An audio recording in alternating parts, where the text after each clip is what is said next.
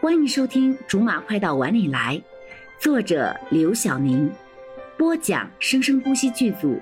本作品由韵声文乐工作室全程赞助。第一百三十二章，可怜、弱小又无助的宋武明。你你怎么知道啊？柠檬说的就像他一直都在场一样，居然几乎不差。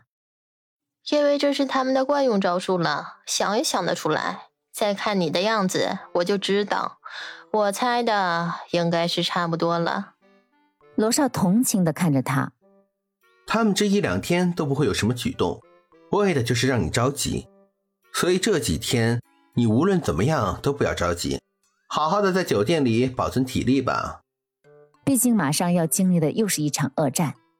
好，不过之后的我和柠檬就猜不到这么准了，我们精，他们也不傻呀。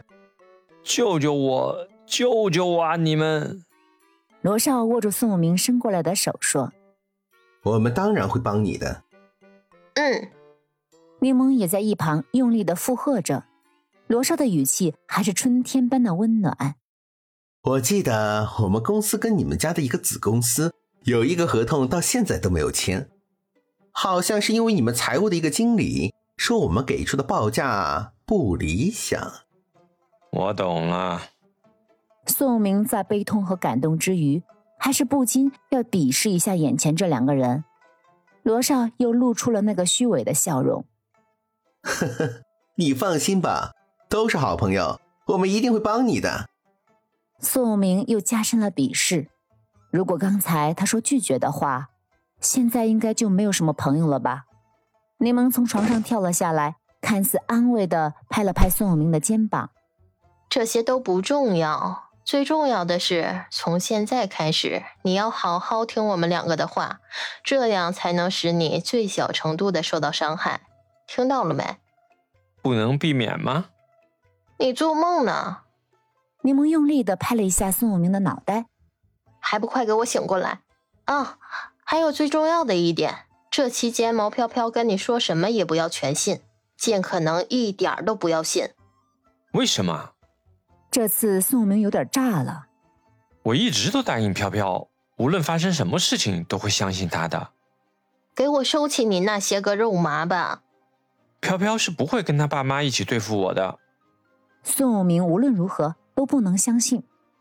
我跟罗少阴险吗？棘手吗？坏吗？善良吗？柠檬盯着宋武明问，这不是废话吗？除了最后一个，他们全都占了，好不好？所以你觉得这么多年在我们两个身边的我们的好朋友毛飘飘，会是你想象的那种单纯又天真的人吗？非要让他把话说的这么直白。本来还想让宋武明对毛飘飘稍微保持一点幻想呢，你是说飘飘现在可能已经跟她爸妈达成一致了？不是可能，是肯定。不然的话，他为什么还不联系你？难道他爸妈还能把他绑在家里吗？敲门声响了起来。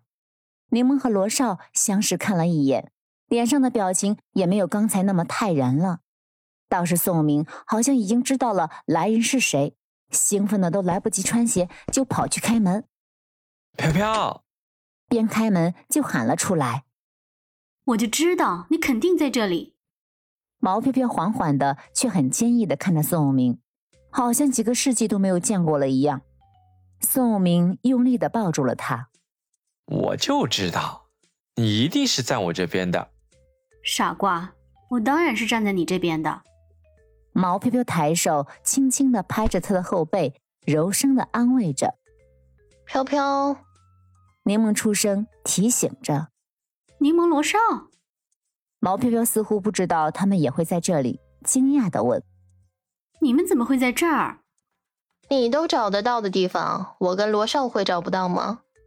也是，只是我刚好也想问这个问题，你怎么会在这儿？：“现在这个时候，毛飘飘应该跟他爸妈偷着笑，讨论下一步该怎么走才对，怎么会在这里？”我在这里，是一件很奇怪的事情吗？毛飘飘稍微歪着头，表示他没太听懂柠檬的话。柠檬看着罗少，没有说话。罗少也只是摇了摇头。哦，对了，听宋佑明刚才说你爸妈对他挺满意的。好了，以上就是我们播讲的本章的全部内容，感谢您的收听，我们下集不见不散。